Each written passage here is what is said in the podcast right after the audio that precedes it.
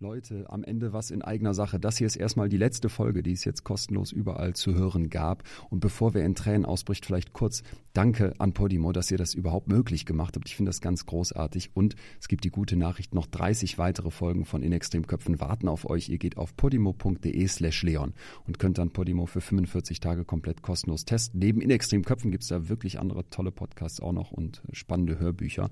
Und abgesehen davon bin ich ja jetzt ähm, die letzten Shows auf Tour. Da gibt's fast keine Tickets mehr, aber es wird demnächst eine neue Tour geben. Also vielleicht sehen wir uns nochmal live. Haltet Augen und Ohren offen.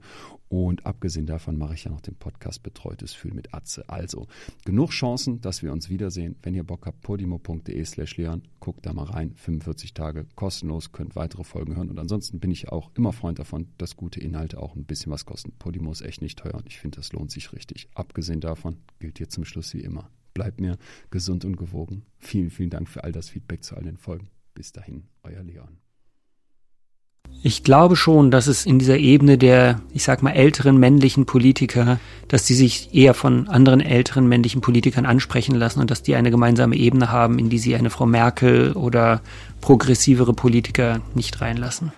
Herzlich willkommen zur neuen Folge von In extremen Köpfen und damit auch herzlich willkommen in der mittlerweile fünften Staffel. Ich bin Leon Winscheid, Psychologe und Autor und treffe in diesem Podcast Menschen, die im Extrembereich der Psyche leben.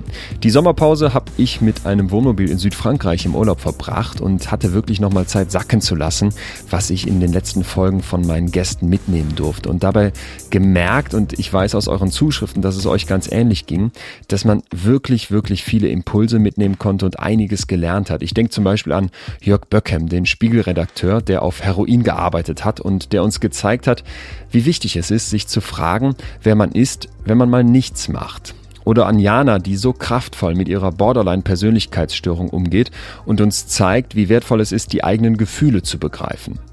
Mir wird es auch in dieser fünften Staffel wieder darum gehen, zu verstehen und zu lernen.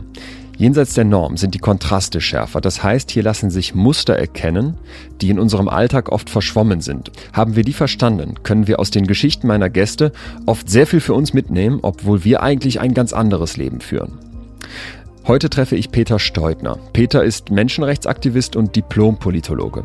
Er ist 49 Jahre alt, lebt in Berlin und trainiert von dort seit Jahren Menschenrechtsaktivistinnen und Aktivisten für ihren zum Teil lebensgefährlichen Kampf gegen Diktaturen, Militärregime oder Unterdrückung. Wie bereitet man die Psyche auf eine Festnahme, Folter oder Scheinprozesse in Ländern vor, in denen die Herrscher keine Skrupel kennen? In der Theorie weiß Peter genau, wie das geht. Doch als er 2017 in der Türkei, in Istanbul in einem Hotel wieder einmal einen Workshop leitet, wird plötzlich die Tür aufgetreten und ein SEK stürmt den Raum. Ab jetzt muss Peter beweisen, dass seine psychischen Methoden auch in der Praxis greifen. Ihr sitzt in einem Raum mit einer ganzen Gruppe von Leuten, habt eigentlich gerade eine Art Workshop, jetzt fliegt die Tür auf und Leute mit Maschinenpistole kommen rein oder wie läuft so eine Festnahme durch ein SEK in der Türkei ab? Also ich weiß gar nicht genau, was für eine Einheit das war, ob das in so einer Einsatzkommando war.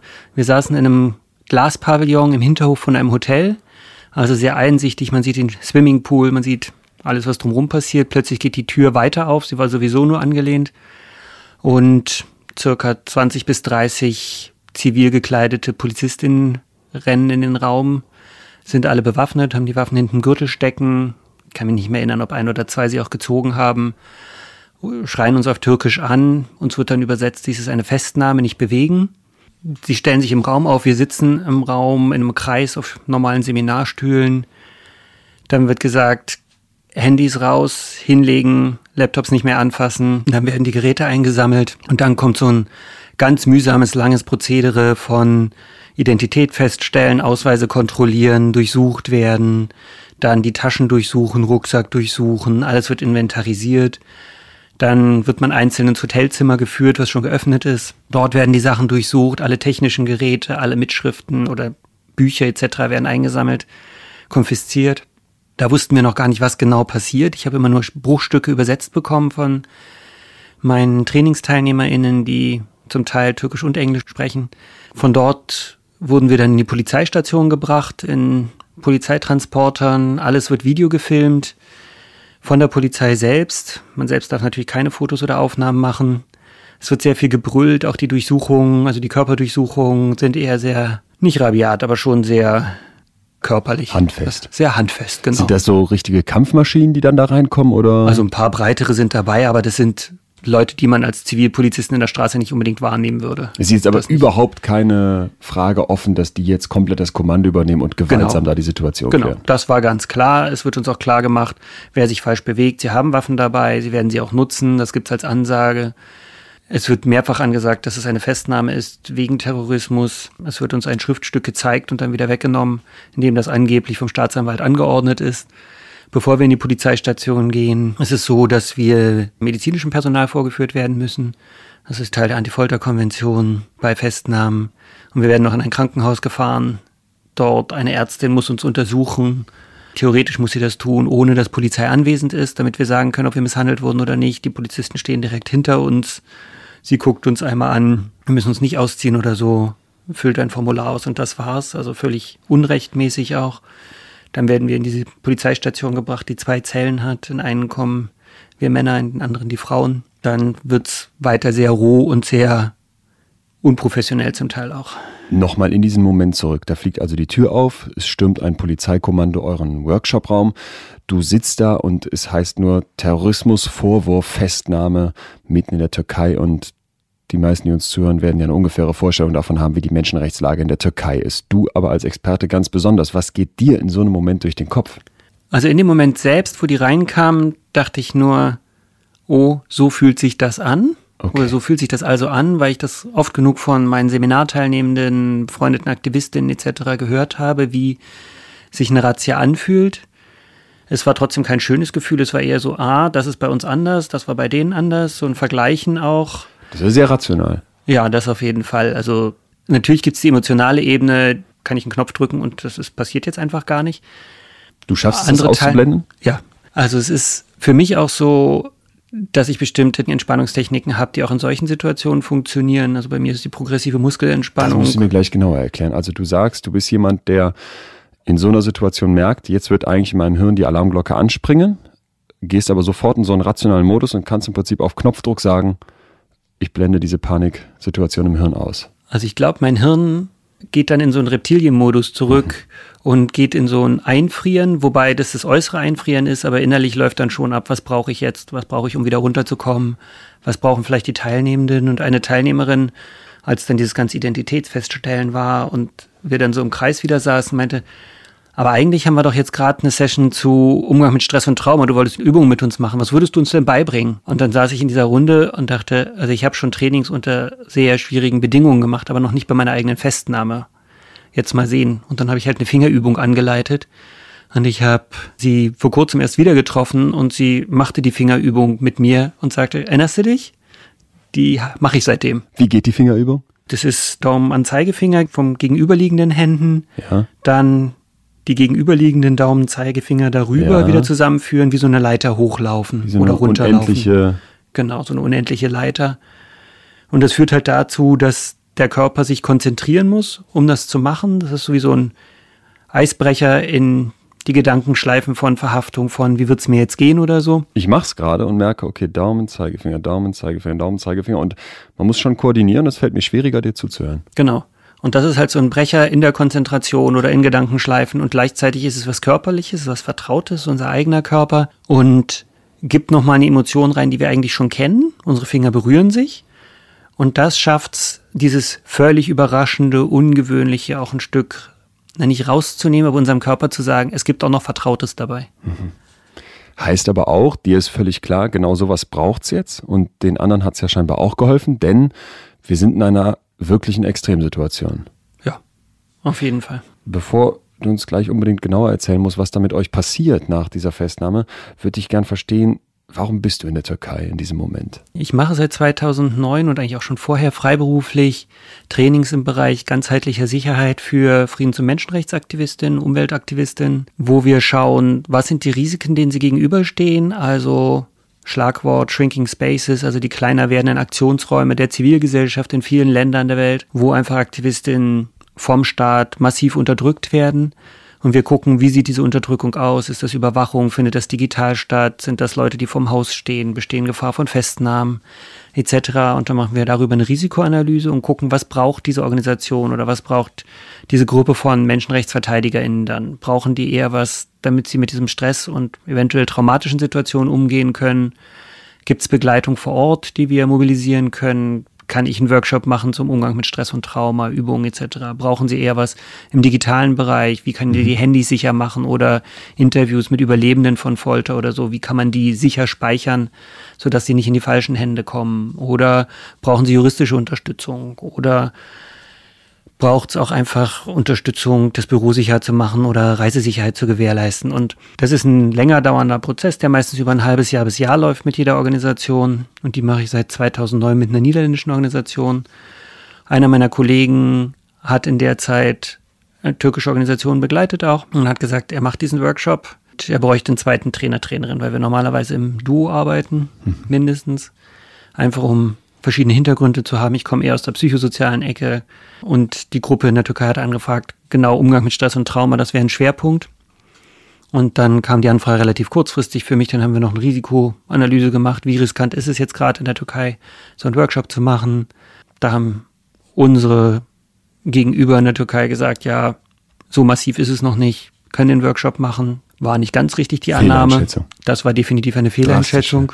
Genau, dann bin ich mit Ali Garavi, mit dem Haupttrainer, gemeinsam in der Türkei in diesen Workshop gegangen und wir hatten acht Teilnehmende.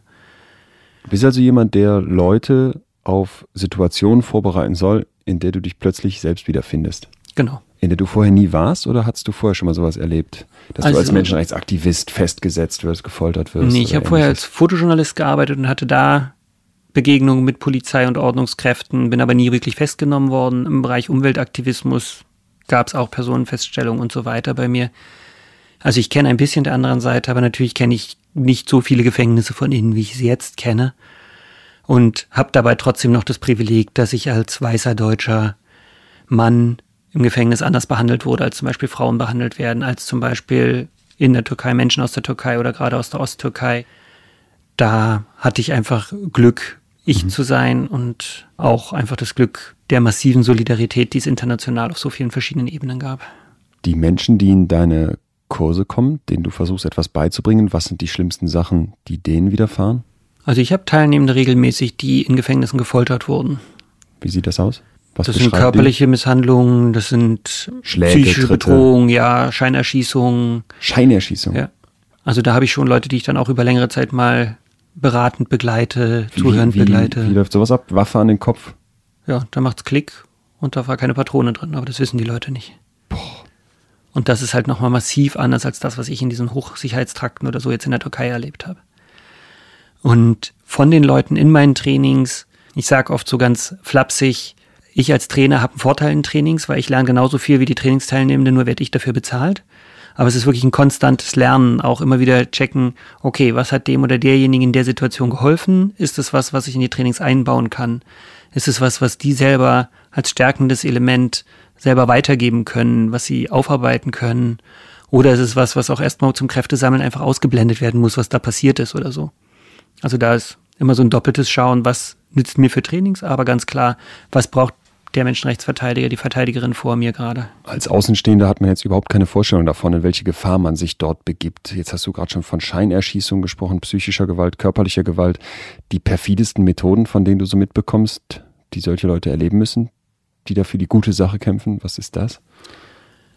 Ich glaube, das ist oft der familiäre Druck, also wo Ordnungskräfte, Militär bei einer Verhaftung oder auch Nachverhaftungen sagen, wenn du nicht redest, wenn du nicht aufhörst, Aktivist zu sein, dann gehen wir deine Familie an. Und wo es ja auch Entführungen gibt von Familienmitgliedern, um die Aktivistin unter Druck zu setzen. Ich glaube, das ist so das, was am heftigsten ist, oder wenn Familienmitglieder gefoltert werden. Genau, das kennen wir aus Israel, Palästina, das kennen wir aus anderen Ländern auch. Aus was für einem Leben wirst du in dem Moment gerissen, als auf der Insel das SEK euren Workshop stürmt? Gerade aus einem relativ stressigen Leben 2017. Ich habe relativ viele Trainings davor gehabt, direkt danach. sollte fünf Tage später ins südliche Afrika gehen, weitere Trainings für eine Menschenrechtsorganisation dort. Zwischendurch ein normales Familienleben in der WG zu Hause mit Kindern. WG heißt? Wir sind eine größere WG mit neun ja. Leuten. Zu neunt? Ja. Und deine Kinder wohnen mit dort? Ja, zu dem Zeitpunkt haben Wer wir sind die anderen? Die anderen sind FreundInnen, Leute, die wir kennengelernt haben, als wir die WG aufgebaut haben, die dann auch natürlich die Familie mit unterstützen, also meine Lebensgefährtin und die Kinder. Was auch der Vorteil ist, von einer Gemeinschaft zu wohnen. Man kann sich gemeinsam unterstützen, wenn es hart auf hart kommt und das brauchten sie auch. Und für mich, ich kam halt aus einer rödeligen Zeit einfach und das okay. ist so ein bisschen das Gefühl von, okay, wenn ich weniger zu tun gehabt hätte, hätte ich vielleicht weniger technische Geräte mitgehabt, aber die brauchte ich für die nächste Reise. Insofern haben die türkischen Behörden dann halt mehr abgreifen können von mir, nicht mehr entschlüsseln können, aber schon mehr Geräte, als ich normalerweise dabei habe, weil ich den nächsten Einsatz einfach vorbereiten musste. Wenn du jetzt sagst, der beste Druckhebel ist also quasi über die Familie zu gehen und du hast eine Familie, du hast ein enges Umfeld, ihr lebt in einer WG, da gibt es ja Menschen, die dir sehr viel bedeuten. Hast du in dem Moment keine Angst davor, dass das jetzt genau mit dir passiert? Also zum einen, mir war klar, meine Familie, Lebensgefährtin, auch einfach mein Umfeld an Freundinnen, die werden damit umgehen können. Die andere Seite ist, was mache ich? Also muss ich mich so um mich selbst kümmern, dass die anderen sich keine Sorgen um mich machen müssen. Und es war mir klar, dass das Ziel von meiner Mitfestnahme ist nicht irgendeinen Druck auf Familie oder Aktivismus aufzubauen in Deutschland, sondern es geht gegen türkische Menschenrechtsarbeit. Es mhm. geht höchstwahrscheinlich um die Beziehungen Türkei-Deutschland, die ja zu dem Zeitpunkt vor dem G20-Gipfel extremst angespannt waren. Es geht darum, der türkischen Menschenrechtsszene klarzumachen, dass sie so nicht mehr agieren können. Heißt, du würdest dem, der Türkei klar zutrauen, dass die sagen, wir entführen einen Deutschen? Ein Bauendruck auf gegenüber der Regierung. Ja, ich glaube schon, dass Länder oder Regierungen wie die Regierung in der Türkei Festnahmen als politisches Kalkül benutzt, ja. Sprichst du von Regierung oder Diktatur? Ich würde es Regierung nennen. Es sind über 50 Prozent, die offiziell diese Regierung gewählt haben ich kann nicht einschätzen, ob es Wahlbetrug gab oder nicht. Ich bin kein Türkei-Experte. Also mein Expertentum kam dreieinhalb Monate durch Gefängnisstäbe. Vorher habe ich relativ wenig zur Türkei gearbeitet oder gar nicht. Aber Regierungen wie die in der Türkei nutzen ganz klar Menschenrechtsverletzungen, um Druck aufzubauen, nicht nur national, sondern auch international. Jetzt sagst du, ihr macht vorher eine Risikoanalyse.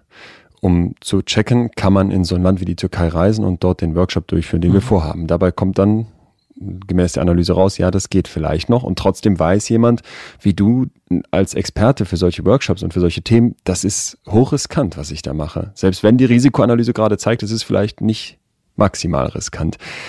Was ich mich frage, was treibt dich an, das zu tun? Dass die, in dem Fall die türkischen MenschenrechtsverteidigerInnen genau für das stehen, für das ich auch stehe, nämlich freie Menschenrechte für alle, die uns allen zustehen, die wir hier in Deutschland in unserer privilegierten Position, zumindest als weiße Deutsche und auch noch als Männer, uns ganz selbstverständlich in den Schoß fallen, zum größten Teil, dass die aber hart erkämpft wurden und immer wieder erkämpft werden müssen. Und das müssen sie hier für Geflüchtete genauso, für Frauenrechte, für Geschlechtergerechtigkeit und sexuelle Rechte. Aber dafür stehen für mich auch die Leute in der Türkei, mit denen ich gearbeitet habe. Und die zu unterstützen, das ist einfach mein Herzensanliegen. Und ich bin nicht unbedingt der Aktivist, der in der ersten Reihe steht, ich bin eher der, der die erste Reihe unterstützt. Auch wenn Peter selbst von sich sagt, dass er nicht in der ersten Reihe steht, er steht zumindest. Wir sind uns doch wahrscheinlich alle bewusst, dass in dieser Welt an so vielen Stellen schreiende Ungerechtigkeit herrscht, oder? Menschen werden ausgebeutet, als Minderheit unterdrückt oder politisch mundtot gemacht. Wenn wir darüber nachdenken, müsste doch eigentlich in uns der Wille wachsen, dagegen aktiv zu werden. Tun wir das? Und wenn ja, reicht, was wir tun, aus? Ein Post auf Instagram gegen irgendeine Ungerechtigkeit ist doch kein echtes Engagement, oder doch? Peter jedenfalls geht weiter, viel weiter als die meisten von uns und riskiert damit alles. Er weiß genau, in welche Gefahr er sich begibt, doch irgendetwas scheint ihn anzutreiben und das würde ich gerne verstehen. Schon in der Grundschule ist Peter Klassensprecher. Der Sinn für Gerechtigkeit und der Wille und Glaube, etwas verändern zu können, sind schon sehr früh groß in ihm. In unserem kurzen Vorgespräch hat er mir außerdem erzählt, dass er oft Wut spürt, nahezu cholerisch werden konnte. Dazu müssen wir wissen, dass Wut etwas Gutes ist. Mahatma Gandhi zum Beispiel, der weltweit bekannt ist für seinen gewaltfreien Protest, hat seinen Enkel zum Beispiel gelehrt, dass Wut Menschen antreibt wie Benzin ein Auto, sofern man denn weiß, wie man die Wut für sich nutzen kann. Das stimmt aus psychologischer Sicht. Wut fühlt sich zwar nicht gut an, aber sie versorgt uns mit Kraft und dem Willen zur Veränderung.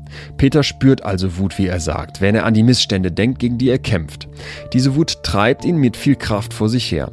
Doch Wut alleine reicht nur selten für die Langstrecke im Leben. Spürt Peter bei seinem gefährlichen Kampf vielleicht auch etwas Positives? Etwas, das ihn anzieht?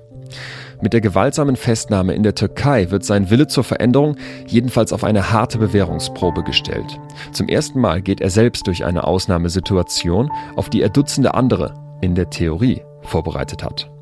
Wo bringt die Polizei Peter hin? Und wie geht sie mit ihm um? Versuchen wir ab jetzt einmal dahinter zu kommen, warum Peter kämpft. Also ich sehe es weiter als Herausforderung und als Lernfeld und ich habe durch die Erfahrung in der Türkei extrem viel gelernt.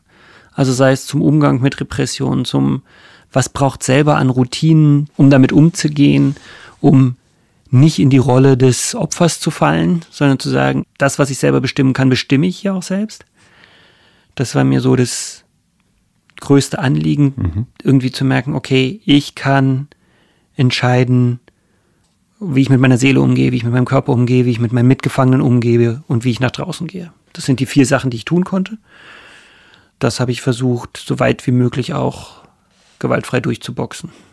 Um das zu verstehen, also diese Kontrolle über einen selbst, diese Psyche, die eigene Psyche in den Griff zu bekommen.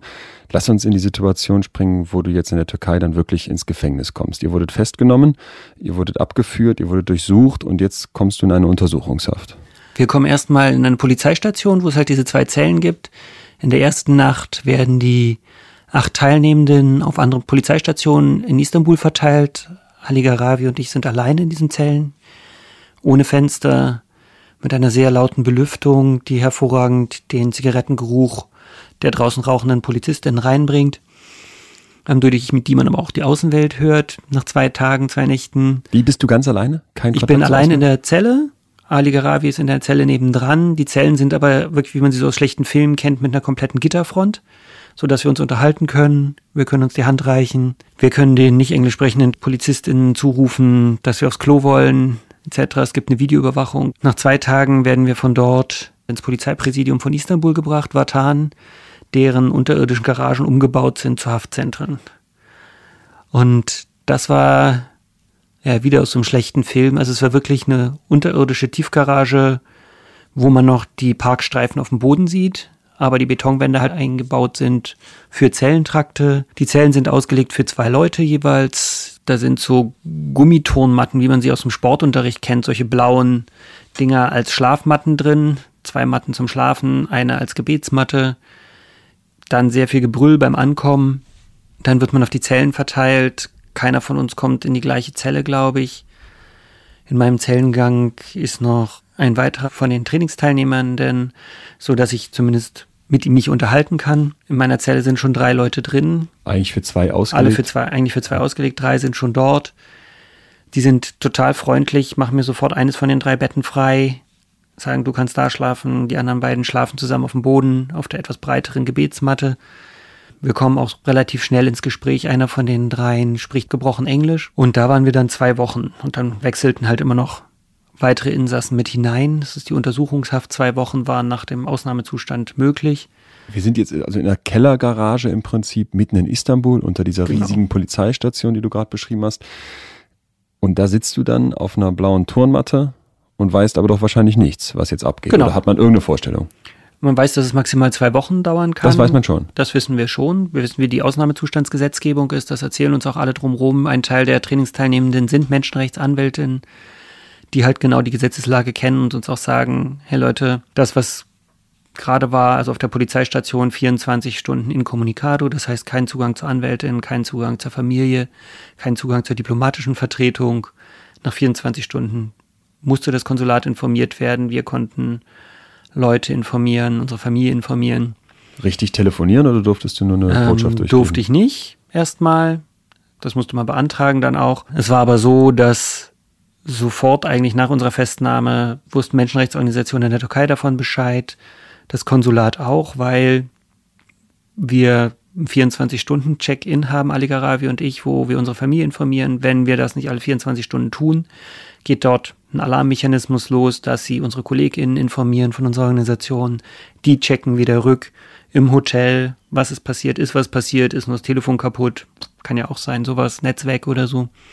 Und das Hotel hatte sofort gesagt, es gab eine Razzia. Weißt du, was deine Lebensgefährtin und deine Kinder in dem Moment gedacht haben, als du jetzt zum ersten Mal festgesetzt wirst? Was ja, also das sind schon Panikgefühle und Angst. Mhm. Wie lange dauert das? Wird das jetzt über Jahre gehen? Solche Gefühle sind da. Und die Unsicherheit auch, wenn ich hier was den Medien erzähle, was für Auswirkungen hat es dann wieder auf Peters Haftbedingungen oder auf die ganze diplomatische Arbeit, die da im Hintergrund lief. Und bei mir ist es auch so, auch wenn ich in Funktionsmodus gehe, ist es nicht, dass die Gefühle oder die Angst ausgeblendet sind, aber sie können nebeneinander sein. Und diese Angst wird nicht übermächtig. Okay. Also ich bleibe im Handeln drin, aber ich bleibe schon auch dicht beim, an meinen Gefühlen dran. Also auch an den Gefühlen von, welche Nähe brauche ich jetzt mit den anderen Trainingsteilnehmenden, mit den anderen Inhaftierten oder zu schauen, wie geht's jetzt Ali damit oder den anderen Mitinsassen. Weil dieses Kümmern, dieses Nahsein, das ist ja ganz normales Bedürfnis und diese Nähe immer wieder aufzubauen, die Intensität aufzubauen, in Kontakt sein, mich darüber auch selber spüren. Das Bedürfnis ist ja immer da. Also jetzt in dieser Zelle ist dir klar, es wird zwei Wochen maximal hier dauern in der Tiefgarage, genau. was ja auf den ersten Blick ein überschaubarer Zeitraum ist, aber ich stelle mir so vor, nach so drei, vier, fünf, sechs, sieben Tagen sitzt man dann irgendwann da und braucht jetzt diese Methoden. Was machst du? Weil du hast gerade schon beschrieben, worum es grundsätzlich geht, ganz mhm. praktisch. Was machst du, um dich zu spüren? Um also diese Unsicherheit ist die ganze Zeit da gewesen mhm. und auch immer diese Hoffnung. Also es ist ja dieses zweiseitige Schwert. Auf der einen Seite ganz klar, das kann jetzt zwei Wochen gehen im Gewahrsam und dann weiß man nicht, was danach kommt. Aber ich kann auch morgen entlassen werden. Und das halt immer auch diesen Zwiespalt auszuhalten, das nicht zu wissen. Und es kostet unheimlich viel Kraft. Dann war die Ernährung in dem unterirdischen Loch, Gefängnis. Da. Loch. Ich merke schon, du haderst ja. mit dem Wort. Ja, ja, in diesen unterirdischen Zellen war super schlecht, teilweise verschimmelt, zu wenig und so. Und Was kriegt man dann irgendwelches Weißbrot? Man kriegt so Flugzeugtabletts. Morgens gibt's ein Sandwich, einen weißen mit Käse oder Wurst drin. Mayonnaise, der man nicht mehr so richtig traut. Man weiß, das Ding ist aufgetaut worden, weil es einfach so labberig ist. Das kann nicht irgendwie anders so passiert sein. Wir haben alle nacheinander Durchfall bekommen in der Zelle. Sanitäranlagen? So die will ich lieber nicht beschreiben. Die sind grottig. Also es gibt sie zumindest. Manchmal gibt es auch Wasser da drin. Aber man steht beim Duschen knöcheltief in dem Wasser der Vorleute und Trotzdem ist bei mir ganz klar gewesen, ich muss mich um meinen Körper kümmern, weil sonst geht es mir psychisch einfach auch schlecht und umgekehrt, ich muss mich um meine Psyche kümmern, weil sonst schlägt es auf den Körper durch. Das der heißt, Kreislauf. Der Kreislauf. Ich habe dann aus dem Yoga einfache Übungen oder aus dem Tai Chi einfache Übungen, die ich auch in der Begrenztheit des Raumes machen konnte, also um mich zu bewegen. Wir haben alle paar Stunden relativ willkürlich Freigang bekommen in dem Gang vor unseren Zellen. Der ist so 10, 12 Meter lang gewesen, Meter breit natürlich das zu nutzen, immer zu laufen, dann auch in Bewegung zu sein, aber halt auch das zu durchbrechen. Also mir wurde sofort gesagt, in türkischen Gefängnissen, wir laufen dann im Kreis, Blick auf den Boden, Hände auf den Rücken. So läuft man im Gefängnis. Und dann habe ich halt gefragt, wieso? Weil da mache ich mich ja kleiner, als ich bin und keiner von den Beamten sagt mir, wie ich hier zu laufen habe. Also habe ich halt angeregt, dass wir nicht immer alle im Kreis laufen, sondern dass wir achten laufen, sodass man so wie eine Aufmerksamkeitsübung hat. Wie läuft man an dem Kreuz von der Acht in der Mitte? Wie läuft man da aneinander vorbei? und dass wir nicht auf den Boden gucken, sondern uns gegenseitig angucken. Weil wir sind ja Menschen, wir sind erstmal alle hier unter Verdacht, aber Unschuldsvermutung, wir sind alle unschuldig hier drin. Das hat dann die Stimmung auch verändert. Oder ich bin ziemlich gut im Tagträumen und habe mich dann halt einfach woanders hingeträumt. Habe Spaziergänge mit meiner Familie gemacht, Urlaub gemacht, habe mich aus Kindheitstagen in mein Lego-Raumschiff gesetzt und bin weggeflogen, habe meine Entspannungsübung gemacht, sprich progressive Muskelentspannung, weil das kann man im Liegen einfach machen, wenn man auch minimalen Platz hat. Wie wird man gut im Tagträumen? Das ist eine gute Frage. Ich konnte das schon als Kind. Also ich würde sagen, einfach ausprobieren, alles zulassen, wo die Gedanken im Positiven hinfliegen können, sich selbst Impulse geben. Was macht man gern? Das ist, dass man gerne klettert oder gern ein Buch liest oder Musik hört und sich dann die Musik vorzustellen. Oder ich hatte einen Mitinsassen, der ziemlich am Boden zerstört war, so überhaupt nicht verstand, warum er jetzt inhaftiert ist. Und das war bei, würde ich sagen, 100 Prozent von uns, also mal abgesehen von uns, die Menschenrechtsarbeit machen, die wussten, warum wir inhaftiert sind, weil es da ein Ziel bei gab. Bei den anderen war das völlig aus dem Leben herausgerissen. Die wussten nicht, wieso sie festgenommen waren. Wir kamen dann ins Gespräch mit Übersetzung und er sagte, was machst du? Und ich sage, ich mache Tagträume. Ich mache meine Augen zu, leg mich auf dieses Ding und wenn wir da zu fünf drauf liegen, weil die Zelle noch enger geworden ist oder voller geworden ist, dann drehe ich mich halt auf die Seite und träume, mach die Augen zu. Der so, ja, was kann ich schon träumen? ich so, was machst du am liebsten? Ja, ich bin Tauchlehrer. Wo ist der schönste Ort, wo du tauchen kannst?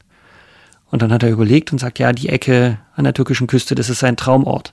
dann habe ich gesagt, okay, probier's doch einfach. Wenn du dich hinlegst, mach die Augen zu, stell dir vor, du spürst das Wasser auf der Haut und tauch. Und ein paar Stunden später kam er wieder und strahlte und sagte, ja, ich war tauchen. Ich war gar nicht im Gefängnis. Und das ist halt was, was mir nochmal so eine Stärke gegeben hat, zu merken, ja, aus der Fantasie heraus kann unser Körper entspannen, kann ich diese körperlichen Empfindungen bekommen. Diesen Zusammenhang nochmal so zu verstehen zwischen Körper und Seele und wie stark wir das beeinflussen können und natürlich auch wie stark uns das beeinflusst, wenn wir halt unterdrückt werden, wie in so einer Gefängnissituation. Das war schon nochmal so ein Aha-Erlebnis. Ich muss gerade die ganze Zeit so an den Alltag denken, wenn wir so durch die überfüllten Städte laufen, uns die ganze Zeit mit dem Handy berieseln, Netflix anschmeißen, was in den Ohren haben, gar nicht mehr diesen Moment zulassen, alleine mit uns und unseren Gedanken zu sein. Und das musst du ja quasi in dem Moment gezwungenermaßen tun, klingst aber wie jemand, der das wirklich sehr gut beherrschen kann. Ich glaube, ich habe einfach eine blühende Fantasie im Positiven. Also ich kann kein Krimi lesen, ist mir zu, zu spannend, ja, das klappt überhaupt nicht bei mir aber ich kann mir alles Positive in der Welt vorstellen. Und das ist so ein anderes Erkenntnis, wie wichtig, das klingt zu lapidar, aber Wohlfühlroutinen in solchen Situationen sind. Also das, was ich vorher regelmäßig gemacht habe, das konnte ich auch weitermachen. Und ich habe bei Mitgefangenen erlebt, es ist für sie total schwierig gewesen, Routinen aufzubauen. Und ich habe halt meine mit der progressiven Muskelentspannung, mit ein bisschen Yoga, Tai Chi, was ich mir zusammengebastelt habe, hat garantiert nichts mehr damit zu tun, was mir mal Yogalehrerinnen beigebracht haben. Aber eine Routine zu haben, eine körperliche Routine zu haben, die sich gut anfühlt, auch in dieser Scheißsituation, da erinnert sich der Körper auch einfach mit an die gute Situation.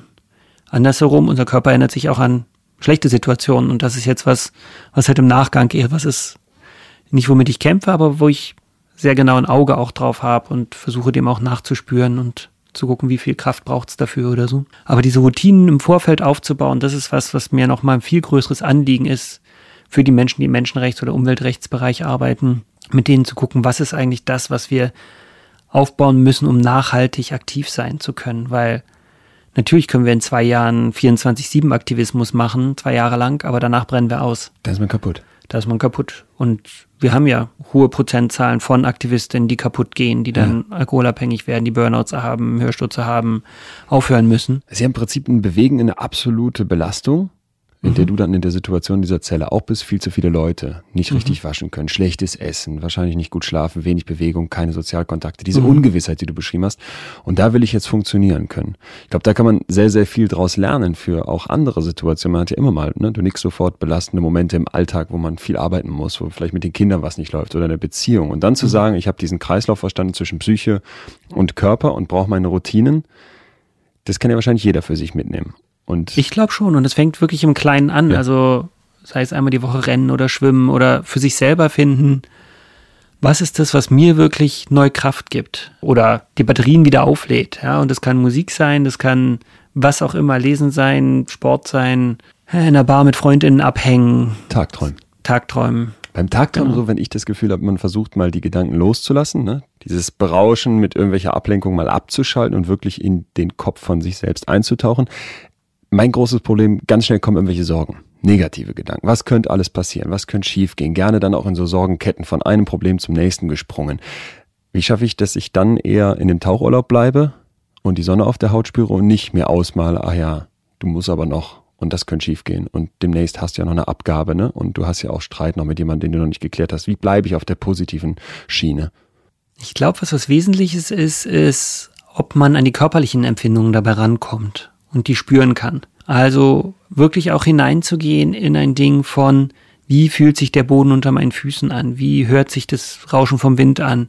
Die Wellen oder wie fühlt sich der Sandstrand an? Oder wie schauen die Augen von meiner Partnerin aus, wenn wir uns anschauen und verliebt sind oder so? Und wirklich diese Verbindung zum eigenen Körper und zu den Körperempfindungen. Ich erlebe das viel, wenn ich Körperarbeit mit Menschen mache, die durch Folter durchgegangen sind oder durch heftige traumatische Erfahrungen, dass selbst Wahrnehmen von Atem was Besonderes ist. Und wir merken ja im Alltag, wann achtet man schon mal auf seinen Atem?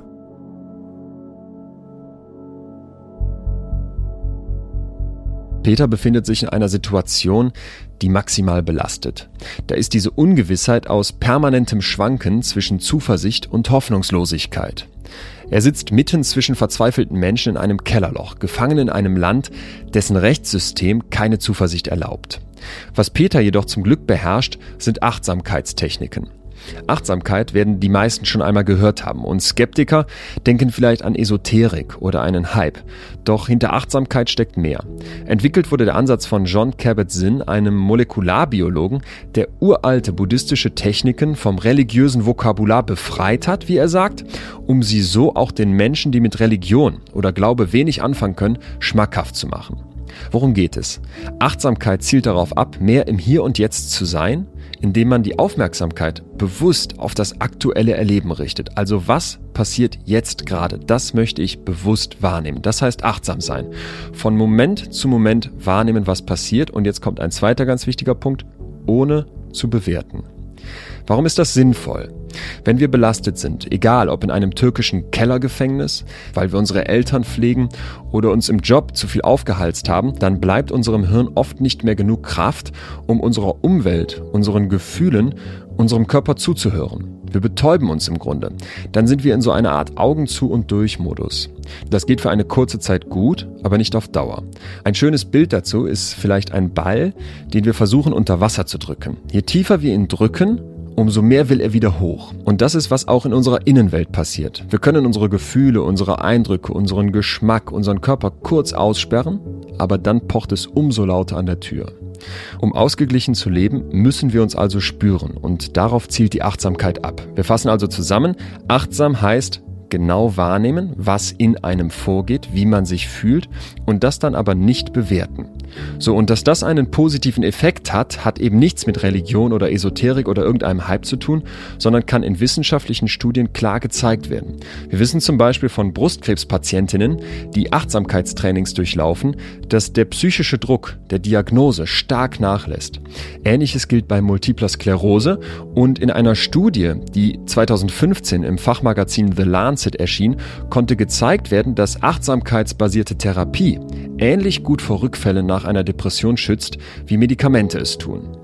Für die meisten von uns würde es sich auszahlen, im Alltag achtsame Momente einzubauen. So kann man sich, wie wir an Peters Geschichte sehen, ein regelrechtes Schutzschild gegen negativen Stress bauen. Peter beherrscht die Achtsamkeit offenbar meisterhaft. Er träumt sich weg und versucht körperlich genau zu spüren, was dabei in seinen Gedanken abläuft. Er macht Yoga und wendet progressive Muskelentspannung an. Diese typischen Achtsamkeitsmethoden helfen ihm nicht nur im Gefängnis selbst und während seiner Haft, sondern später auch vor Gericht. Vier der Istanbul 10, die mit Peter verhaftet wurden, werden schnell wieder freigelassen, stehen jedoch weiterhin unter Justizkontrolle. Peter und die anderen hingegen erhalten eine direkte Haftandrohung. Das heißt, dass Peter nicht freikommt, sondern in ein anderes Gefängnis in Maltepe im asiatischen Teil von Istanbul verlegt wird. Was wirft die türkische Regierung ihm vor? Warum halten sie ihn weiter fest? Der Vorwurf war zu dem Zeitpunkt Mitgliedschaft und Unterstützung von bewaffneten Terrororganisationen, die da nicht spezifiziert wurden. In der türkischen Presse war es so, dass wir ganz klar als Unterstützung der Gülenbewegung tituliert wurden. Entsprechend wurden wir in Haft auch behandelt, bis unsere Anwältinnen da interveniert haben. Da ist nichts dran. Man hat ja immer in so einem Rechtsstaat wie Deutschland das Gefühl, muss man nicht nochmal die andere Seite hören? Könnte da nicht doch ein Fünkchen Wahrheit dran sein? Ist der Peter Steutner nicht vielleicht doch irgendwie terroristisch? Wie, wie entkräftet man das? Also bei mir würde ich sagen, ich bin seitdem ich Jugendlicher bin in der Friedensbewegung. Mhm. Nichts liegt mir ferner, als Militär und Gewalt zu unterstützen. Ich unterstütze aber ganz klar Menschenrechtsarbeit und wenn die in einem Land illegalisiert wird, wie es in der Türkei der Fall ist, dann unterstütze ich natürlich wenn das illegalisiert wird, normale Menschenrechtsarbeit zu machen, unterstütze ich was Illegales. Also die Beweise, ja. die dann angeführt wurden, waren Hanebüchen. Also in meinem Fall war es, dass ich angeblich unterrichtet habe, wie man Daten vor der Polizei versteckt, hm. zum Beispiel. Und als Beweis wurde eine Flipchart genommen, die auf einem USB-Stick von mir mit einer scheinsteilnehmenden Dokumentation gefunden wurde, wo drauf steht, noch nicht mal in meiner Handschrift und sie haben Handschriftenproben genommen, wie man Daten vom Handy, also Videos vom Handy auf den Rechner überspielt und dann vom Handy wieder löscht. Ich habe gesehen, dass das auf der Flipchart völlig unvollständig ist und nicht in einem Schema, wie ich es unterrichten würde. Also wenn Videos vom Handy auf den Rechner überspielen und dann vom Handy löschen ein Straftatbestand ist, ich glaube, dann würde ich sagen, relativ großer Bestandteil der deutschen Bevölkerung hat das schon mal getan und hat sich demnach strafbar gemacht. Also eine völlige Bagatelle im Grunde. Das ist eine völlige Bagatelle. Von Ali Garavi wurde eine Landkarte des Iran zusammen mit Nachbargebieten, Nachbarländern genutzt, weil er Vorträge gehalten hat über den Iran in den USA vor Jahrzehnten. diese Landkarte wurde gefotoshoppt. Es war eine etymologische Landkarte, also eine Sprachgruppenlandkarte, die in der Türkei auch die kurdische Sprache mit drin hat und die wurde gefotoshoppt in eine Sezessionslandkarte, wo das kurdische Sprachgebiet als abgetrennt, da wurden Grenzen eingezeichnet. Okay, zack, seid so ihr Kurdenunterstützer. Genau. Und im Endeffekt sind wir angeklagt worden, dann in der Anklageschrift sowohl die PKK, also die kurdische Arbeiterinnenpartei, die Gülen-Bewegung und eine linksextremische Organisation unterstützt zu haben, was sich gegenseitig ausschließt. Also die würden es gar nicht akzeptieren, dass jemand alle ja, Gruppierungen. Aber mit Logik wird hier nicht vorgegangen. Ja. Also die Anklageschrift ist Hanebüchen auch von der juristischen Struktur. Angeklagt wirst du jetzt aber auf zehn Jahre Haft. Ja, das ist ein bisschen unklar, wie hoch der Haftrahmen hätte sein können. Okay. Er hätte irgendwo zwischen fünf und 15 Jahren sein können. Und das ist natürlich schon für mich auch erschreckend gewesen zu sagen, okay, es kann wirklich kommen, dass ich 15 Jahre in einem türkischen Gefängnis sein muss. Was heißt das für meine Familie? Ich wollte gerade sagen, jetzt knackt es langsam bei dir. ja, also es ist natürlich das Ding, natürlich ist man dann auch verzweifelt zwischendurch. Ja. Und da gibt es diese Angst und die Angst darf da sein und es darf aber auch der Alltag da sein. Und du klangst ein bisschen so unangreifbar, finde ich. Du beschreibst so viele also Techniken, du hast so eine starke Psyche. Naja, zwei Wochen so ein Kellerverlies erstmal durchzustehen, so wie du das beschreibst. Ich glaube auch, dass es jetzt keine schöne Zeit war, klar. Mhm. Aber so wie du dich anhörst, hat man das Gefühl, du bist ein Zen-Meister, der da auf der Matratze liegt und seine Übungen macht und völlig gut damit klarkommt. Und jetzt kommt plötzlich dieser Schlag in die Magengrube. 15 Jahre könnten es werden. Und da Nee, also es ist für mich immer die Angst mit, mit dabei gewesen. Okay, was heißt ja. das eigentlich? Aber es ist ja. halt beides da. Ich glaube, für mich gibt es nicht entweder oder, sondern diese Angst zuzulassen, dazulassen, aber nicht überwältigt werden davon. Okay. Und da habe ich halt diese Techniken, die mir dabei helfen und diese Erfahrung, ja, auch wenn die Kacke dampft, in Anführungsstrichen, es wird wahrscheinlich nicht so schlimm werden, wie dass mein eigenes Kind stirbt. Das heißt, ich kann damit umgehen. Ist das immer der Abgleich? Es ist oft ein Referenzrahmen, ja. Ich habe diese Erfahrung gemacht und mein Körper kennt diese Erfahrung auch und weiß, dass wir da durchgegangen sind und dass wir trotzdem noch lachen können und dass wir weiter Kinder haben. Das ist ein ganz klarer Referenzrahmen. Es ist auch ein Referenzrahmen, die anderen Menschenrechtsaktivistinnen, die ich unterstützen durfte, die mit mir ihre Erfahrungen aus Folterzeiten geteilt haben. Wo mir ganz klar war, das ist eine Grenze, körperliche Folter werden wir nicht erleben. Und ich glaube, wenn die türkischen Behörden diese Grenze überschritten hätten, dann hätte es nochmal einen viel größeren internationalen Aufschrei gegeben. Und der war ja so auch schon sehr massiv. Also sei es von Seiten der deutschen Regierung, sei es von Seiten internationaler Menschenrechtsorganisationen, mit denen wir zusammengearbeitet haben vorher, die wirklich auf die Barrikaden gegangen sind. Und es waren ja Menschenrechtsvertreterinnen von Amnesty International auch in der Gruppe von uns Istanbul 10. Da ist massiv die Solidaritätsarbeit und die Kampagnenarbeit losgegangen. Ich habe hier gerade noch einen ganz wichtigen Mechanismus bei dir entdeckt, habe ich das Gefühl, wo wir darüber sprechen müssen, weil mein Eindruck ist, dass der Mensch als Vergleichsmaschine, der im sozialen Rahmen immer guckt, wer ist links und rechts von mir, sehr stark dazu neigt, nach oben zu gucken. Wer mhm. hat mehr Instagram-Follower, wer hat das dickere Auto, wer hat den tolleren Job, wer sieht schöner aus und so weiter. Du machst für dich was Positives aus einer schrecklichen Situation, indem du sagst, ich gucke nochmal nach unten. Wie schlecht ging es dem Peter, als das Kind gestorben ist? Und wie schlecht ging es anderen, die sogar gefoltert werden? Ja, also ist ganz klar mein Vergleichsrahmen, der auch mir ermöglicht zu sagen, okay, natürlich geht's mir hier nicht blendend, ja, aber ich kann mein inneres Mögliches tun, damit es mir gut geht, damit sich auch meine Familie keine Sorgen machen muss um mich. Weil das ist ja genau das Ding, dass in der Zeit, wo ich draußen bin und mich um Leute im Gefängnis kümmere, dass meine größte Sorge ist, wie geht's denen? Und wenn ich aber das Gefühl habe, die kümmern sich um sich selbst, die kriegen das hin, dann kann ich ganz anders Kampagnenarbeit machen, dann kann ich meine Kraft woanders hinstecken, dann sind die Sorgen viel geringer. Und da konnte meine Familie relativ sicher sein, da kümmere ich mich drum. Da kann ich mit umgehen. Ich finde das so, das so einen ganz spannenden Punkt in deiner Geschichte, weil ich mich frage, was treibt einen an, sowas zu tun, so viel zu riskieren, zu kämpfen? Ich meine, hier sitzen Millionen Deutsche sitzen hier und es gibt Milliarden Menschen auf der Welt, die sagen, mir ist die Menschenrechtssituation in anderen Ländern wie der Türkei oder in Afrika völlig egal. Und vielleicht gibt's ganz viele, die so sagen wie ich, nur das finde ich, das geht gar nicht und das ist ja eine Katastrophe und da müssten wir was tun. Wir bleiben aber im Konjunktiv. Und jemand wie du sagt, ich ziehe los und ich riskiere. Und du bist ja dann auch auf gut Deutsch gesagt einmal komplett auf die Schnauze geflogen. Zwar wirklich im Kampf und ne, engagierst dich aber zwei Wochen ins, ins Gefängnis und dann jetzt diese, dieses Urteil, was im Raum steht, 10 bis 15 Jahre weiter im Gefängnis bleiben zu müssen. Viel katastrophaler kann es ja erstmal nicht laufen. Wie schaffst du das? Wieso bist du jemand, der so loszieht? Ich glaube, ich habe es noch nicht ganz verstanden. Hast du es selber ich verstanden? weiß nicht, was mir da, also mir gibt die Solidarität total viel Kraft. Also diese Erfahrung, man kann was tun. Und ich glaube, das ist eine Erfahrung, die wir auch in Schule oder so viel, viel, viel zu wenig machen. Dass man wirklich was verändern kann und man kann für Sachen einstehen. Und das habe ich früh gelernt, auch, glaube ich, einfach darum, ich war ein ziemlich schmächtiges Kind. Bis ich 17 war, war ich, glaube ich, nur 1,50 oder 1,55 groß und halt, jemand, ich habe mich nicht geprügelt, weil ich wusste, ich ziehe immer den kürzeren und hatte auch viel zu viel Angst davor, dass es weh tut. Und habe dann halt nach Methoden gesucht oder nach Wegen gesucht, wie ich mich trotzdem durchsetzen kann oder wie ich trotzdem dafür einstehen kann, wer ich bin oder dass ich so sein darf, wie ich bin.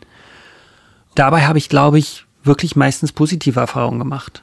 Und dieses Bestärktwerden da drin und auch dieses Vertrauen bekommen und immer wieder in Gemeinschaft aufgehoben zu sein oder Teil von Gemeinschaft zu sein, diese Erfahrung zu haben, dass Gemeinschaften ohne Gewalt miteinander groß und stark sein können. Ja. Das ist, glaube ich, was, was ich sehr stark erfahren habe, damals durch Gemeindegruppen oder so. Und das ist auch was, wie stark Solidarität trägt. Das habe ich im Knast wirklich erfahren, nochmal so hautnah.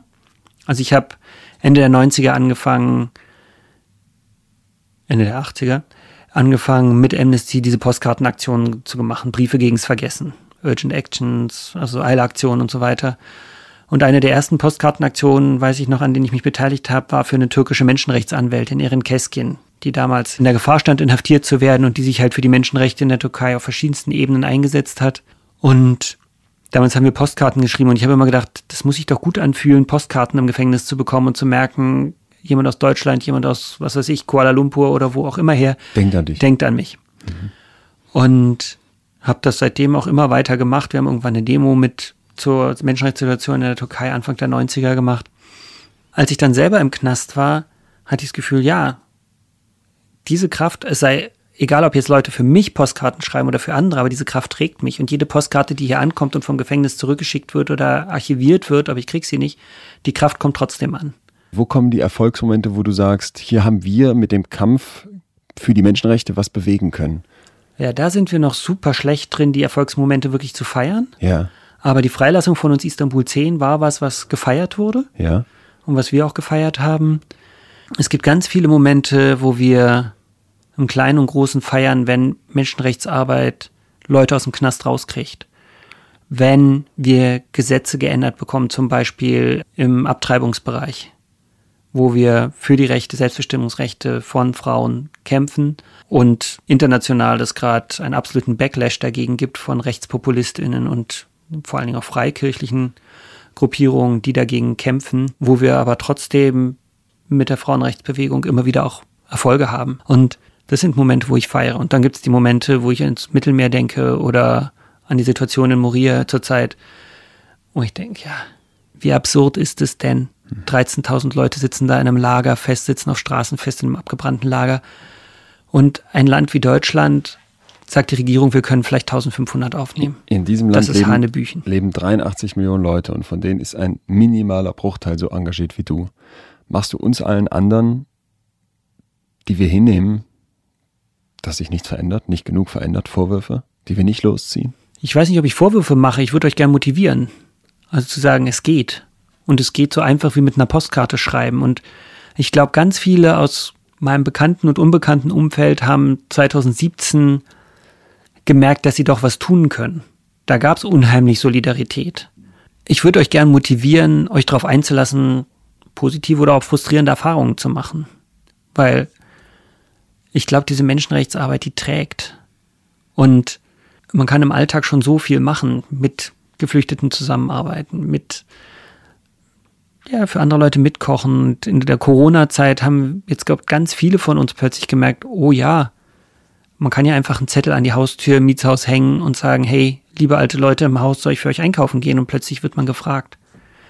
Und wir sind oft, glaube ich, viel zu schüchtern, um um Hilfe zu bitten. Aber wenn wir das beides üben, also selber um Hilfe zu bitten, wenn es uns helfen ja. würde, aber auch Hilfe anzubieten und gemeinsam an einem Strang zu ziehen. Ich glaube, das ist eine Erfahrung, die kann uns allen nur gut tun und die kann unser System hier oder das, was es an Positiven hier gibt, nur stärken. Wenn Peter die Wut antreibt wie Benzin ein Auto, dann wird doch jetzt klar, dass ihn gleichzeitig die gespürte Solidarität anzieht, oder? Ich finde, wenn man Peter zuhört, dann wird sehr gut deutlich, was ein Mensch aus der Solidarität von anderen ziehen kann. Das scheint in Peters Leben ein wiederkehrendes Thema zu sein. Angefangen bei der gewählten Wohnsituation in einer Neuner WG, dann als junger Erwachsener schickt er Postkarten an Menschen in Gefängnissen und jetzt als Menschenrechtler in Gefangenschaft spürt er die Solidarität andersherum. Sie wird ihm zuteil. Peter scheint dabei genau zu wissen, zusammen sind wir stärker und dass sich dieses Wissen gut anfühlt.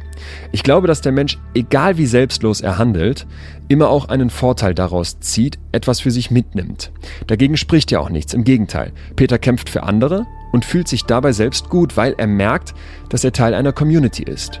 Wie stark Solidarität trägt, das habe ich im Knast erfahren, sagt Peter. Die Kraft kommt offenbar an, selbst wenn er die Briefe, Karten und Gebete nicht unmittelbar spüren kann, scheint das Wissen darum in Peter doch etwas auszulösen. Am 25. Oktober gibt es dann endlich die lang ersehnte Gerichtsverhandlung gegen Peter. Er freut sich, dass dieser Prozess nun endlich stattfindet, obwohl er überhaupt nicht wissen kann, wie er ausgehen wird. Weißt du ungefähr, was dich erwartet dann? Nee, ich hatte mir fünf Szenarien ausgemalt, ab dem Zeitpunkt, wo meine Zellennachbarn mir Bescheid gesagt hatten, dass diese Gerichtsverhandlung sein wird. Sie hatten das auf dem Fernseher in Nachrichten und so einem Balken gelesen, Büyük-Ada-Prozess. Das war die türkische Bezeichnung dafür in den türkischen Medien, weil wir in Büyük-Ada festgenommen wurden.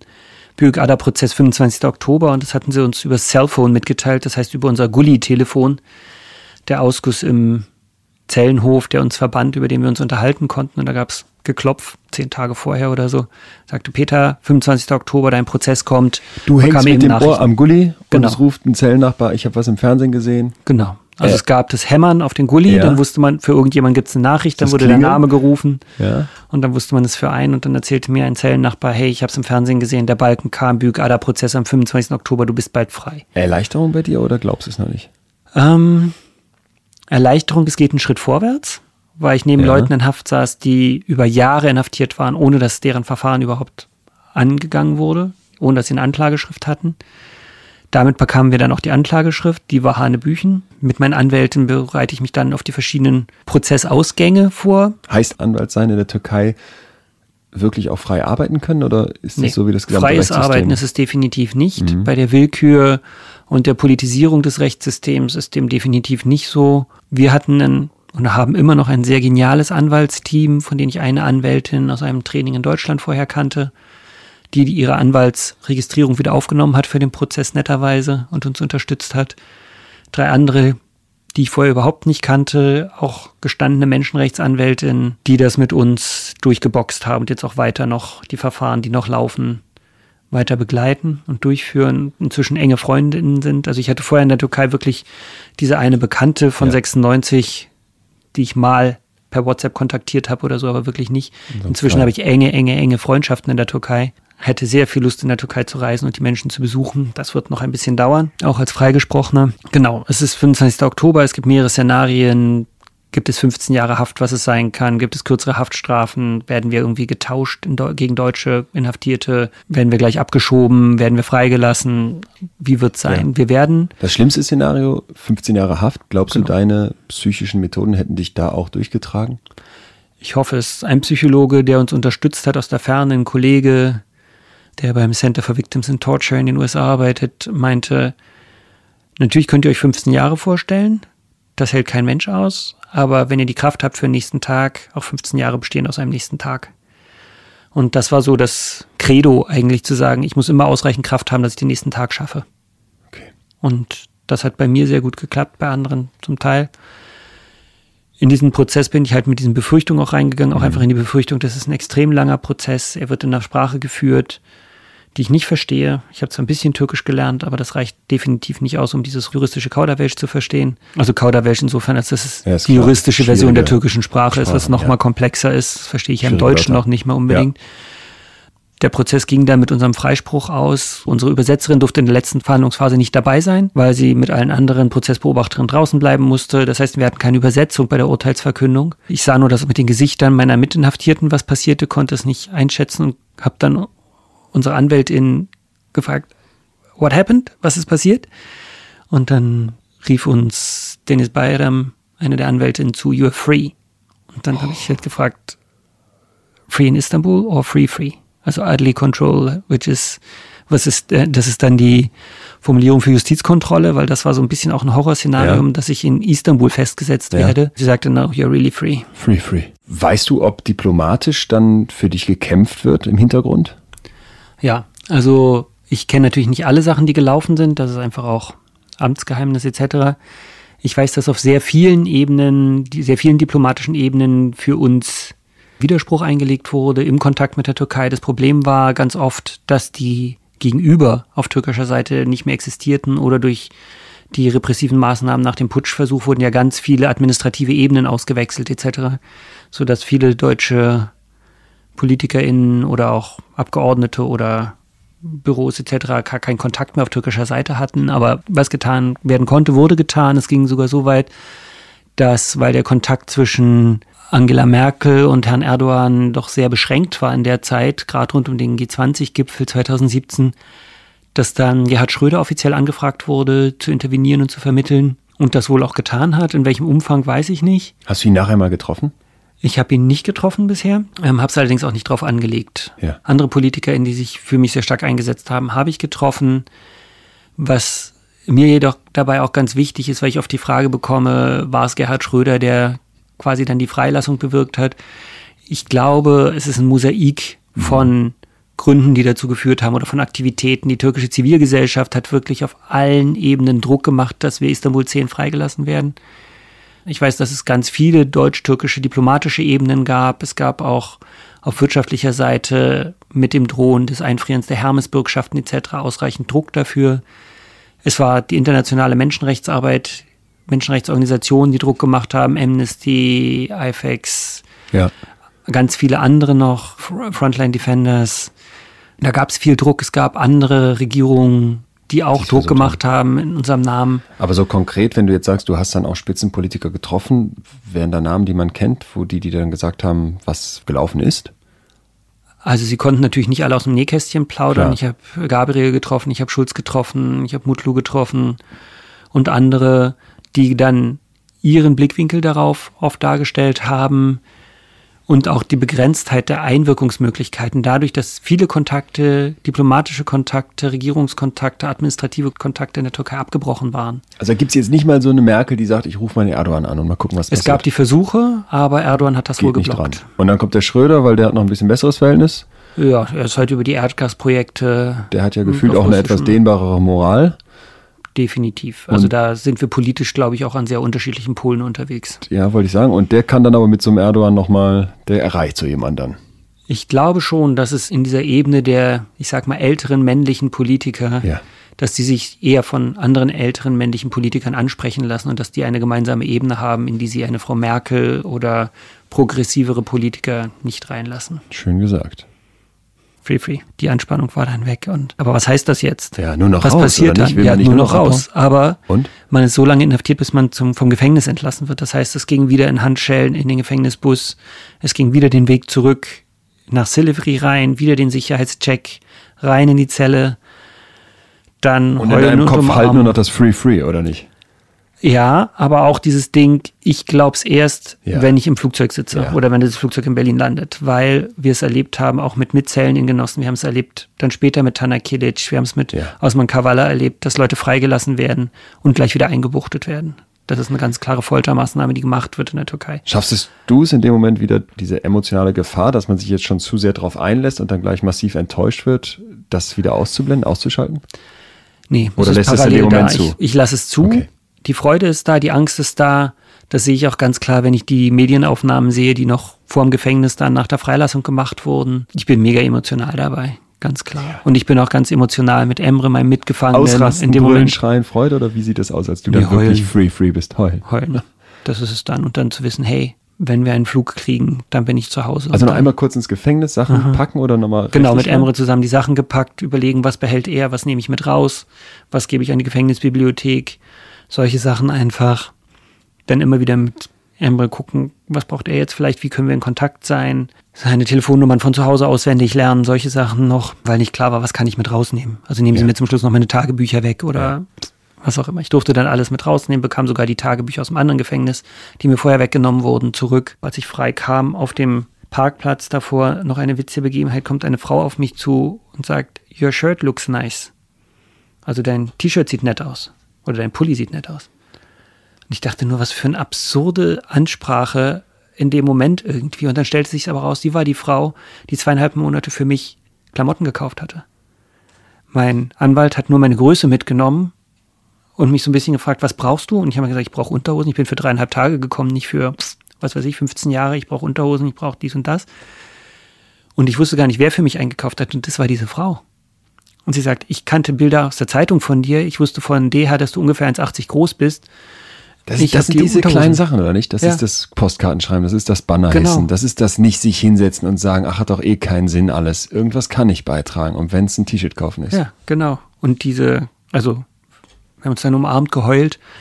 Ähm, es bewegt mich auch immer noch, das zu erzählen. Ja, und das bewegt. wo ich so denke, so, ja, die hat einfach über zweieinhalb Monate für jemanden, der in der Zeitung als Terrorist verurteilt wird, Unterhosen gekauft.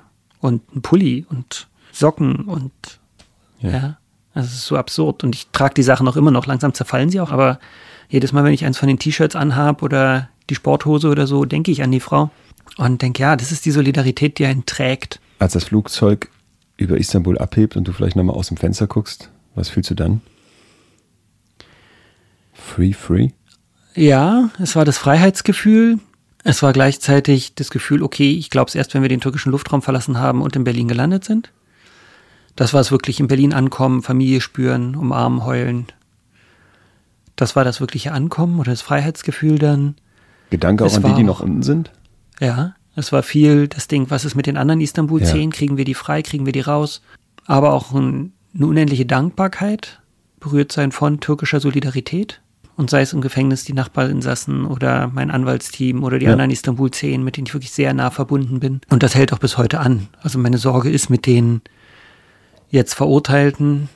Meine Sorge ist mit den Leuten der Zivilgesellschaft, mit den Anwältinnen etc., die diese Repression zu spüren bekommen, mit den Leuten im Knast. Ich merke, da ist ein Teil von mir, ist da ganz stark involviert und ganz stark berührt und gleichzeitig lebe ich auch meinen Alltag mit Familie hier weiter. Das ist wieder die Fähigkeit. Schalte an, aus. Manchmal hin und her. Die Parallelität ja, aushalten. Ich glaube, das sagen. ist es für mich wirklich, dieses Aushalten von, es gibt die beiden Realitäten. Ja. das ist eine Realität und gefühlsmäßig bin ich halt hin und her gerissen. Ich habe manchmal das Gefühl, dass mein Schalter, würde ich sagen, und auch in meinem Umfeld, so die wir hier in Berlin sitzen und denen es gut geht, die nicht im Flüchtlingscamp sitzen müssen oder in einem türkischen Gefängnis oder in der Sahelzone bei viel zu heißen Temperaturen in der Dürre, dass unser Schalter vielleicht ein bisschen zu sehr in dieses, ja, in diese eine Richtung geht und nicht nochmal in die Parallelität auf dem Radar hat. Hey, ja. es gibt doch noch eine andere Welt, es gibt noch die, die da unten jetzt noch in Istanbul sitzen, während ich hier gerade wegfliegen darf. Mhm. Mein Gefühl ist oft, oder meine Einschätzung dazu wäre, ich glaube, das ist für diesen Schalter dort zu halten, ist ganz schön anstrengend. Ja. Und die gleiche Energie könnten wir alle eigentlich auch einsetzen, um was zu ändern. Das würde schon ganz schön was machen. Also ich glaube, diesen Schalter da zu halten, Aggressiv ich blende das andere auch, ja. blende das andere aus, das ist ganz ja. schön anstrengend. Zumindest in dieser Konsumwelt, in der wir leben. Man macht sich viel vor, man muss sich berieseln, man muss kaufen, um zufrieden zu bleiben. Um ja, ich glaube, es ist anstrengend, es draußen zu halten. Es ist wahrscheinlich viel anstrengender, als es wahrzunehmen und zu sagen, scheiße, an ganz vielen Rädern kann ich nicht drehen. An ganz vielen Sachen, da komme ich nicht ran als kleiner Peter in Berlin. Aber es gibt Räder, an denen kann ich zumindest entweder ein bisschen Sand ins Getriebe werfen oder ich kann ein bisschen Öl reintun. Das ist für, was weiß ich, Geflüchtete hier oder auch unser Rechtssystem ist nicht perfekt oder mhm. unser Gesundheitssystem, mhm. ja. Oder unser Bildungssystem. Da können wir überall was dran drehen. Und einfach nur, indem wir Mund aufmachen oder nachfragen. Und das ist gar nicht so viel Aufwand. Das Flugzeug legt 2000 Kilometer in der Luft zurück und landet in Deutschland. Wer erwartet dich hier am Rollfeld? Erstmal erwartet mich Polizei. Das war sehr spannend, sehr glückliche Polizei. Ich habe noch nie so fröhliche Polizistinnen erlebt, die uns nämlich dann versuchen, aus dem türkischen Flugzeug rauszuholen. Aber natürlich sind alle schon aufgestanden und bis dahin wussten, glaube ich, nicht viele im Flugzeug, wer wir sind. Also es gab, glaube ich, Leute, die uns erkannt haben, aber dann ab dem Moment, wo die äh, FlugbegleiterInnen kommen und mit einem Zettel in der Hand mit unserem Foto drauf fragen, sind Sie Peter Steutner, sind Sie Ali Garavi? Da wird den Leuten plötzlich drumherum klar. Hier passiert was ganz Hier Besonderes. passiert was. Und da gab es die Leute, die uns böse angeguckt haben, aber es gab auch die jungen Pärchen, die plötzlich sagten, hey, bin super froh, dass ihr da seid. Und dann gibt es die Polizei, die uns dann die plötzlich einen Korridor machen lässt von den Ausgestiegenen, damit wir raus können und uns über eine Seitentreppe runterführen, damit wir nicht durchs Hauptgebäude müssen, nicht durch die Presse, um unsere Familien zu schützen, haben wir gesagt, das wollen wir nicht. Wann triffst du deine Lebensgefährtin? Den Kindern, die müssen jetzt nicht die, in den Medien erscheinen. Ja, der, ne? dieser Moment, der, der, der brennt doch jetzt unter den Nägeln. Wann triffst du die? Wann siehst du die wieder? Na, es war dann so, dass die Polizei unten am Rüssel quasi so einen Wagen stehen hatte, hatte noch extra zusätzlichen Wagen geparkt, um uns abzuschirmen vor Teleobjektiven und uns dann durch einen Seitenausgang im Tegel rausgebracht hat. Und da stehen die? Da stehen die, heulen wie wir auch. Und dann ist es so ungläubig, jetzt ist es vorbei und dann geht's nach Hause. Und es fühlt sich ganz unwirklich an, natürlich. Und es bleibt auch ganz sensibel und es ist auch immer noch bewegend, auch davon zu erzählen. Hm, Sehe ich dir an? Aber es ist auch das Ding, okay, jetzt sind schon ein paar mehr von uns in Sicherheit. Ja. Jetzt mal gucken, wie wir die anderen noch in Sicherheit bekommen. Du kämpfst weiter. Auf jeden Fall. Also das ist was, auf verschiedenen Ebenen kämpfen wir da alle zusammen, glaube ich. Eine Ebene ist dieses Ding, was wir gelernt haben, Care is Resistance, also das Kümmern ist ein Teil vom Widerstand.